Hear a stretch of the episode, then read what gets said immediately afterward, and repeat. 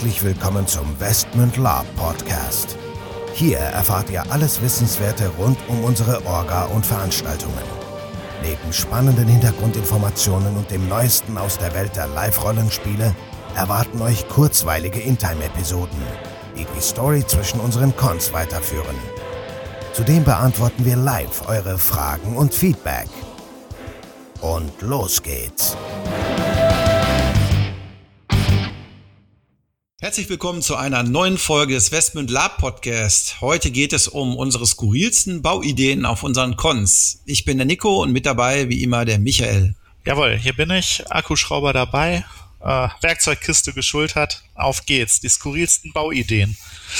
Genau, die skurrilsten Bauideen. Also, wir haben ja schon in unserer äh, Podcast-Folge über unsere Con-Historie einige Geschichten erzählt und man kann eigentlich sagen, dass wir über, im Laufe der Jahre und im Verlauf der ganzen Cons immer aufwendiger gebaut haben. Also wir haben immer, und das vielleicht vorweg gesagt, immer alles per Hand gebaut. Also wir hatten nie professionelle Handwerker, Zimmerer, Maurer, was auch immer mit dabei. Wir haben immer alles in Eigenregie gebaut und meistens auch immer mit sehr, sehr viel Liebe, aber nicht immer mit sehr, sehr viel ja, ich sag mal, Erfolg. Ich starte mal mit dem ersten skurrilen, äh, mit der ersten skurrilen Bauidee, die wir hatten. Und zwar, das war Westmund 10, Erbschaft des Grauen, das Triskelion. Oh. Jeder, der sich, jeder, der äh, Magic-Spieler ist, kennt die Triskelion-Karte. Das ist irgendwie so ein, ja, keine Ahnung, ein Robotergeschütz. Äh, und ich habe gesagt, ist ja geil, das bauen wir mal für ein Live-Rollenspiel. Und gesagt, getan. Also die Idee war, die Vorgaben waren ja, das muss irgendwie so ein Roboter sein, der irgendeinen Eingang bewacht. Der muss irgendwelche Klingenblätter haben und der muss irgendwie was verschießen oder was versprühen.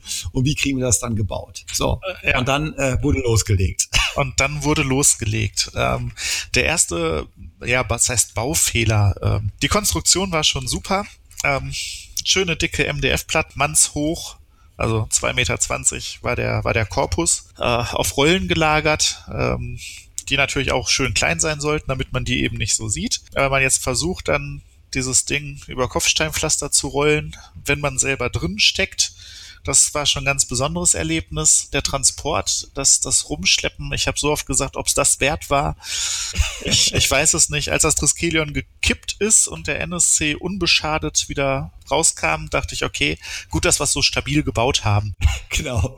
Also vielleicht zur Erklärung, das Ding war, ja, NDF-Platten hast du gesagt, angesprüht, oben ein Kopf, der sich gedreht hat, oben drin war eine Schaumaschine, der hat so giftigen Ätzschaum verschossen, links und rechts Klingenblätter mit äh, Rohrisolierung und innen drin stand halt ein NSC. Und auf irgendeiner oder bei irgendeiner Situation ist dann halt, äh, ich glaube, die Garde war es, drauf zugecharged mit drei Schilden, hat das ganze Ding mal eben umgekippt mit dem NSC, der da, mit dem NSC, der da drin war. Aber er hat es, wie gesagt, überstanden. Ähnliche Aktion, nicht ganz aufwendig, aber auch recht bescheuert war Westman 5. Ähm, da hatten wir, glaube ich, ein, ähm, wir hatten uns gedacht, ja, da muss irgendwie, irgendwie die erste Idee wäre, wir bauen einen Pool, wo, schwimmen, wo Spieler durchschwimmen mussten.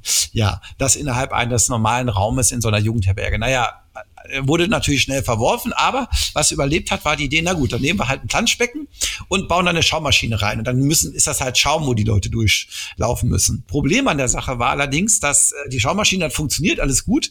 Nur dieser Schaum bestand aus natürlich Seifenschaum. Und dieses Becken, gefühlte zwei Meter lang, war natürlich arschrutschig. Und ich glaube, jeder Spieler, der durchgerobbt ist und durchgelaufen ist, hat sich auf den Bart gelegt. Ne? Ja, absolut. Ähm, mit Glück im Becken, ansonsten spätestens beim Aussteigen aus dem Becken.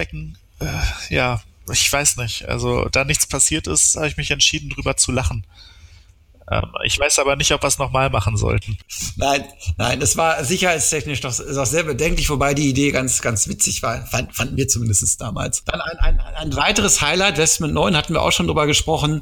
Da hatte, hatte ich die großartige Idee gehabt, ein, da haben wir ja ein Bergwerk, also wollten wir ja ein Bergwerk bauen und da gab es einen Sportplatz, der Wolfsburg, da haben wir gesagt, dann bauen wir das größte Outdoor-Dungeon, was es jemals gab gesagt, getan. Wir haben uns irgendwie 20 Pavillon ge gekauft, haben die da irgendwie aufgestellt, haben die da mit irgendwelcher Flatterfolie umgewickelt, dass das halt alles abgedeckt war und haben zwischen den Pavillons gefühlte Kilometer weite Gänge aus Dachlatten geschraubt.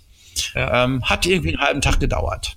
Ja, und dann noch mal einen halben Tag, weil das Ding ja bei Sturm leider äh, eingeknickt ist. Wir, haben es jetzt zweimal gebaut. Ja. Genau, wir haben es zweimal gebaut, weil wie gesagt, war ja auch Sturm, war ja, also war ja Hochsommer, aber trotzdem dann die Nacht Sturm. Dann haben wir nächsten Tag das ganze Ding nochmal wieder zusammengeschraubt und es war ein megamäßiger Aufwand. Ja, okay, die Spieler hatten dann Spaß bei 30 Grad in diese äh, mit, mit dichter Folie zugeklebten Pavillons rumzurobben. Ja. Also es hatte schon was, aber es war, es war der absolute Wahnsinn und war natürlich auch verrückt. Genauso, gleich hatten wir auch schon drüber gesprochen auf dem Con, ein Badehaus mit echten Badewannen. Ich möchte auch mal eine Orga erleben, die irgendwie äh, vier Badewannen auf, auf Hängern irgendwo hinschleppt und die dann sozusagen akkurat mittelalt, mittelaltermäßig in ein Zelt reinbaut und die dann halt auch mit Wasserabfluss und Wasserzufuhr und, und hygienisch auf einen einwandfreien Stand äh, gebracht hat. Also ein Wahnsinn. Ein Wahnsinn.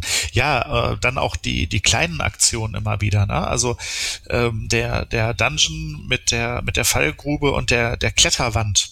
Ähm, ist, ist eine schöne Sache gewesen. Also wir haben eine Kletterwand gebaut über, über Eck, wo die äh, Spieler dann über diesem Abgrund lang an der Wand lang klettern mussten, sollten, konnten. Natürlich mit, mit äh, Schlangen und Efeu und, und sonstigem Gedöns. Aber allein dieser Aufwand, diese, diese Kletterwand in diesen Gewölbegang zu bauen, ähm, muss ich sagen, das war schon ein Aufwand und jeder, der, der letzten da drüber geklettert ist, kann gar nicht erahnen, wie lange das dauert, einfach aus, aus Holzplatten und sonstigem sowas dahin zu bauen. Also es ist manchmal wirklich enorm. Vor allen Dingen standsicher dahin zu bauen. Ja. Das, das erinnert mich doch an zwei weitere Sachen. Äh, auf dem Westman 14 ähm, hatten wir in diesen Glasgang Heldrungen, da ging eine Treppe runter und da haben wir komplett einen Boden gebaut mit einer versenkbaren Falltür, wo man dann wirklich von oben die Falltür öffnen konnte und dann runter die Treppe in diesen, ja, in diesen Keller gehen konnte. Und ich glaube, ich habe da irgendwie, oder wir haben da irgendwie zwei Tage dann rumgeschraubt. Damals hat man ja noch Zeit zum Bauen und zum Vorbereiten. Und die Spieler haben diese blöde Falltür am Anfang nicht gefunden. Die dachten echt, das wäre ein Boden. Da lag klassischen Teppich drauf, bis einer darauf gekommen ist, den Teppich mal hochzunehmen und zu sagen, ey, der ist eine Falltür.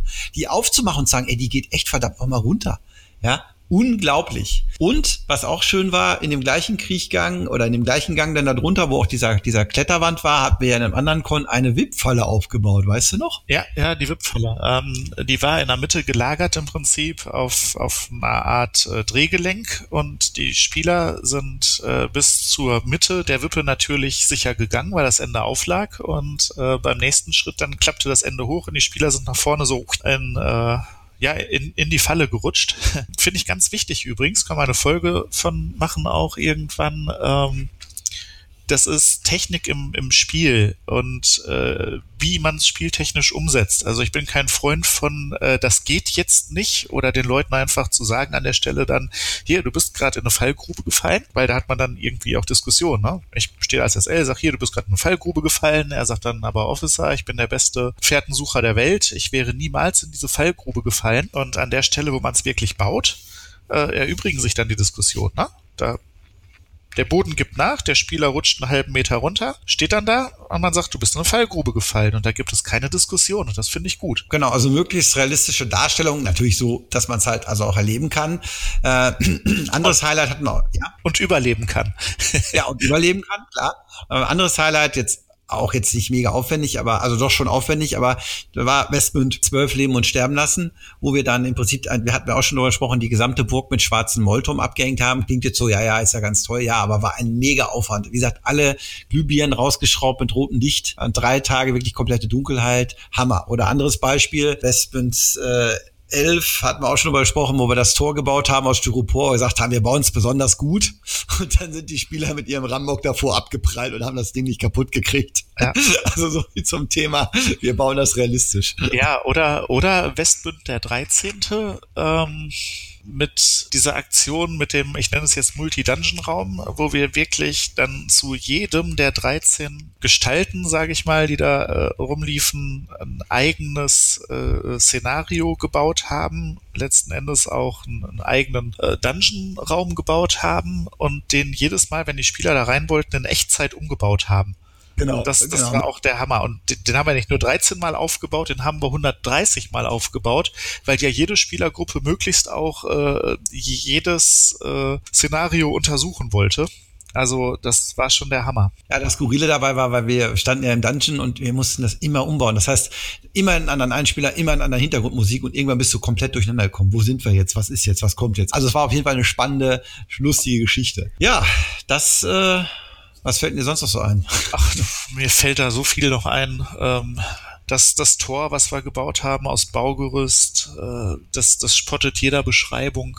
Also allein der, der Aufwand spottet jeder Beschreibung. Stimmt, ähm, stimmt. Zwar extra Sprinter gemietet, um das Tor aus, aus Baugerüst, aus dem, was war es, der Westman, die letzte Westmancon, äh, Nachtkathedrale, äh, mit Mollton, der vorher angemalt wurde, mit eingebauten Strahler, Nebelmaschinen, Effekten, Airmortern. Also ein Wahnsinn.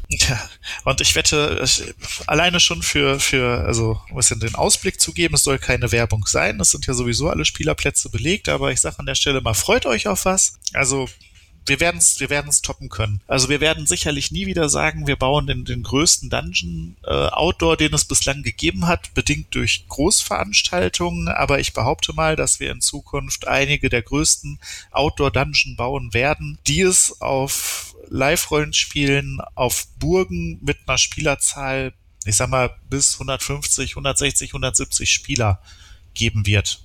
Das glaube ich schon. Na, das klingt ja spannend. Das klingt ja spannend. Okay, also genug der Spoiler hier. Ähm, wir sind auch schon wieder am Ende angelangt. Wir könnten wahrscheinlich noch drei Stunden über irgendwelchen lustigen Bauideen sprechen. Ähm, aber ihr merkt, wir sind da mit Herzblut dabei und äh, uns gehen noch lange nicht die Ideen aus. In diesem Sinne, macht's gut, bis zum nächsten Mal. Ja, bis zum nächsten Mal und immer den Kopf hochhalten. So, bevor jetzt wirklich Schluss mit dieser Episode ist, an dieser Stelle noch einmal der Hinweis, dass wir uns natürlich jederzeit über euer Feedback und eure Fragen freuen. Ihr könnt diese gerne als Facebook-Kommentare unter die jeweiligen Episoden-Postings schreiben oder einfach eine Mail an orga.westmund.de raushauen. Zudem würden wir uns mega freuen, wenn euch der Podcast gefällt und ihr uns eine 5-Sterne-Bewertung und eine nette Rezension bei iTunes gebt. Das hilft uns, den Podcast immer besser zu machen. So long und bis denn.